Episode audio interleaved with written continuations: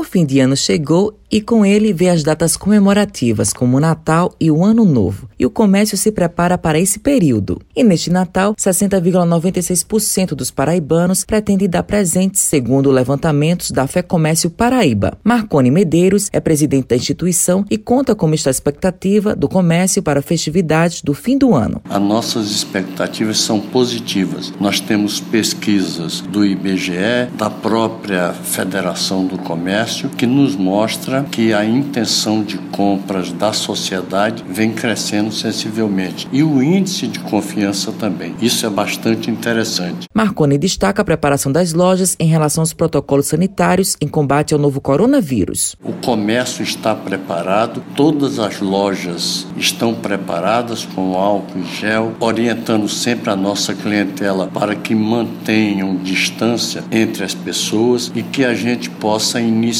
o ano de 2020 2021 com muita força de vontade, com muita seriedade para que a Paraíba e o Brasil continuem crescendo e se desenvolvendo. Matheus Silomar para a Rádio Tabajara, uma emissora da EPC, empresa paraibana de comunicação.